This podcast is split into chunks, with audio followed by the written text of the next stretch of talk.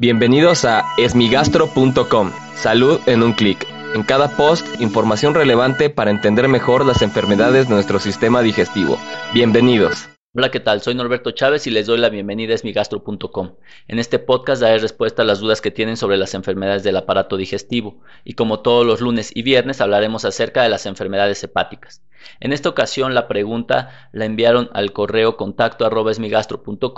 Quieren saber qué hacer cuando las personas tienen las plaquetas bajas, en particularmente cuando tienen cirrosis hepática.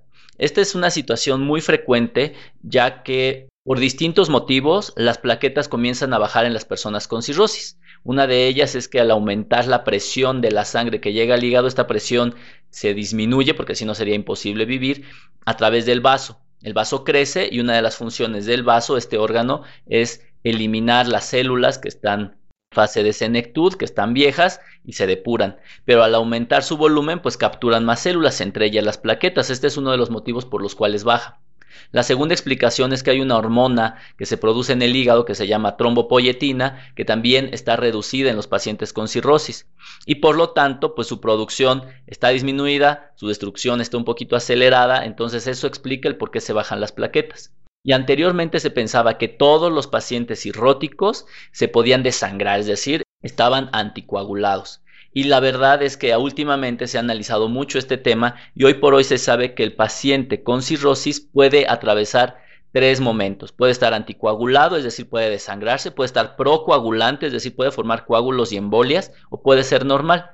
Esto se debe a que no solo las plaquetas bajan, sino también los factores que favorecen la coagulación. Entonces hay veces que se balancea su estado de coagulación, hay veces que se altera y desafortunadamente no hay una medida específica para saber si el paciente está en riesgo de desangrarse o en riesgo de formar coágulos o trombos, ya que los tiempos de coagulación y las plaquetas no lo miden de manera correcta.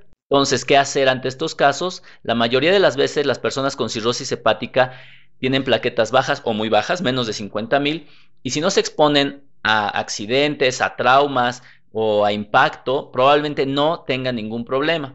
La situación ya es diferente cuando hay que realizar algún procedimiento, como quitar una muela, como operarlo, como realizar algún procedimiento como una endoscopía, en donde menos de 50 mil plaquetas es peligroso. Pero de manera cotidiana el paciente puede tener plaquetas bajas y mientras no tenga actividades de riesgo no hay que hacerle absolutamente nada. Hay ocasiones en urgencias en donde sí hay que transfundirle plaquetas para realizar algún procedimiento y algunas personas han sugerido quitar el vaso.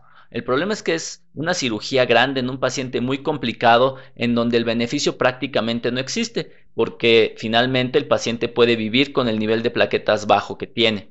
La única indicación para pensar qué hacer y buscar alternativas así de radicales es que el paciente constantemente esté sangrando, pero no se trata de un sangrado de la nariz, se trata de sangrados a nivel corporal que pueden ser de tubo digestivo, pueden ser hematomas en alguna parte del cuerpo, etcétera. Sin embargo, esto es extremadamente raro. La mayoría de los pacientes se va a encontrar bien con plaquetas bajas, en algún procedimiento quirúrgico se le pueden transfundir plaquetas y no hay ningún problema que viva con plaquetas bajas a lo largo del tiempo. Muchas gracias por enviarnos esta pregunta. Si tienes alguna duda, te invito a que escuche los episodios previos. Y si aún no te queda algo claro, puedes entrar al sitio www.esmigastro.com en donde encuentras el formulario a través del cual puedes enviarnos tu pregunta. Y te invito a que revises mi libro Encefalopatía hepática, guía de cuidado para pacientes y familiares. Este es un libro dirigido a personas con cirrosis hepática y que les va a ayudar a resolver los problemas de esta complicación tan importante de las enfermedades del hígado. Gracias por haber escuchado este post. Si la información les fue útil, compártanla. Hagamos que más gente esté informada. Los esperamos en el próximo podcast.